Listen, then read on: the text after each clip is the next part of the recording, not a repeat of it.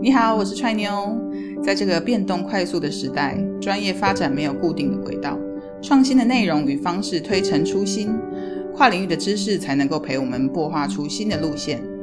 踹妞播客想与你一起探索这个时代有哪些变与不变，帮助你开创最适合你的职涯发展路径与聪明的生活方式。Try New Podcast, Open Your Mind。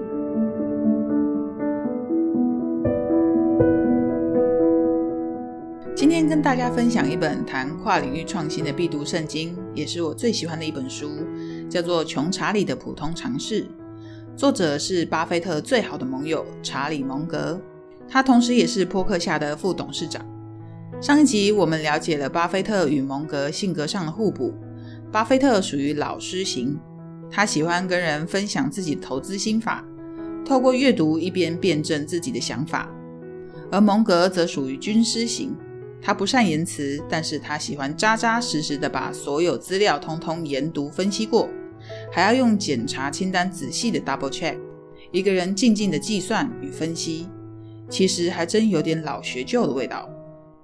而这样一位淡定的老爷爷，在面对股市的高低起伏，总是可以以静制动，做好所有准备。他在出手购买某一档股票之前，会先预设好可能会发生的事。然后再用他的方法去计算出这间公司在他心目中实际的价值，这就是扑克下的投资长久不衰的主要原因。对很多的投资客来说，看别人的财报很容易，但是呢，要经营一间以投资为主的公司可没那么简单，因为你要负担的不只是你个人的资产，而是要为所有把钱交到你手上的投资人负责。因为他们可是把自己的身家财产全部都压到你身上呢。那么蒙格跟巴菲特他们到底是如何挑选适当的投资标的呢？这边就不得不提到蒙格跟巴菲特早年所投资的一间专门做极点印花公司背后的故事。所谓的印花，就像是我们现在常看到的 Seven Eleven 全家常有的促销活动，就是拿贴纸的几点优惠。在五六零年代，这种促销贴纸叫做印花，颜色上常见的有蓝色、绿色、金色的区别。店家会依照每个人的消费金额给予不同颜色的点数，集满一定的点数之后，就可以拿来兑换赠品。用法上跟现在超商的几点贴纸没有太大的分别。而当年蒙格他们所看上的这间公司就叫做蓝筹印花，他们专门帮商家做促销活动。商家跟他们买印花券，并提供给顾客。顾客收集到一定的点数之后，可以去兑换礼品。消费越多，就能拿到等级越高的印花，并换取高额的赠品，像是烤面包机、小家电跟锅具等等。不过啊，你可别看现在这个好像是我们大家都习以为常的促销活动哦，在当时的消费市场上，可说是刮起了一股旋风。毕竟这是史上头一遭，让消费者有种买到赚到、买多赚更多的感觉。因此，在极短时间之内，印花换赠品的行销概念便一炮而红，尤其深受家庭主妇们的喜爱。同时，更催生了不少主妇团购的团体，为的就是集中大家手上的印花去换取特定的商品。而这样的一股潮流，自然就让更多的店家愿意捧着大把大把的钞票，向蓝筹印花公司购买大量的印花，来进行商品的促销。而且从店家的角度来看，透过跟蓝筹印花的配合，更是有效的减少以往必须自行负担的各种行销预算，大大的节省了店家的开支。因此，对于印花公司、商家跟消费者来说，可说是一次三赢的局面。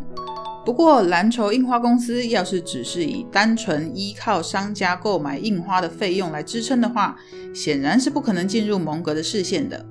那到底蓝筹印花又有什么不为人知的赚钱法宝呢？其中的秘密就在于，就像我们有时候去超商或超市消费一样，很多时候拿到点数就是随手一摆，等到真的想要去换的时候又找不到了，而且常常会有收集好了却忘了拿去换。等到想起来的时候，又早已过了兑换期限的事情发生。因此，顾客从消费到几点，到真正去换礼物，中间会有所谓的时间差，同时也会发生像刚刚我们说的那些状况。那这就导致什么呢？这就导致了蓝筹印花公司原本要拿来购买消费者礼品的经费，也就是所谓的备用金，在一定的时间内几乎都不会用到，等于平白无故凭空多了一笔钱。加上商家为了促销，也乐得掏钱购买大量的印花，因此当年在市场大热的时候，蓝筹印花公司的现金流可说是源源不断。在七零年代的时候，蓝筹印花公司当时每年的销售额约为四亿美金，相当于现在一百二十亿的新台币，而备用金总共有一亿美金，也就是大约三十亿的新台币。光是以当年的汇率来看，这间公司账面上的金额之大，可说是相当吓人。然而，成功归成功，但不是所有的店家都开心了起来。怎么说呢？许多小零售商认为，今天蓝筹印花之所以有如此庞大的营收，都是因为他们长期跟蓝筹印花公司购买印花，才能够让他们赚这么多的钱。但是，他们却没有从蓝筹印花的获利当中拿到任何额外的好处。加上他们又不得不使用蓝筹公司的印花才能做到生意，因此啊，当时在各种不满的声音底下，这些小零售商逐一串联起来，一起向法院提告，控告蓝筹印花公司垄断市场。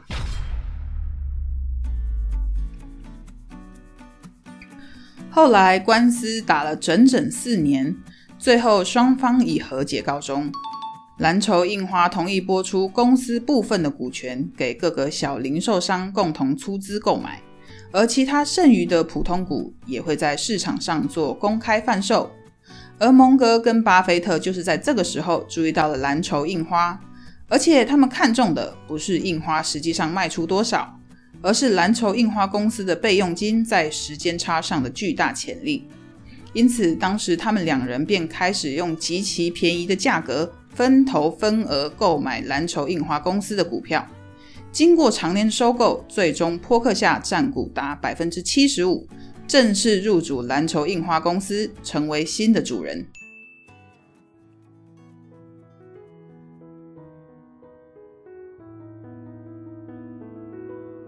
尽管后来蓝筹印花随着促销的方式推陈出新，盈利逐渐走下坡。到了一九八二年，全年销售额暴跌到仅剩九百万美元。到了九零年代末期，甚至全年营收仅有二十万美元。市场上也只剩一些保龄球馆持续提供印花给顾客几点兑换。但这些都丝毫不影响蒙格与巴菲特当初收购蓝筹印花的主意。原因在于，事实上他们很清楚自己投资的不是这间公司的获利能力。而是他能够拿来利用的备用金，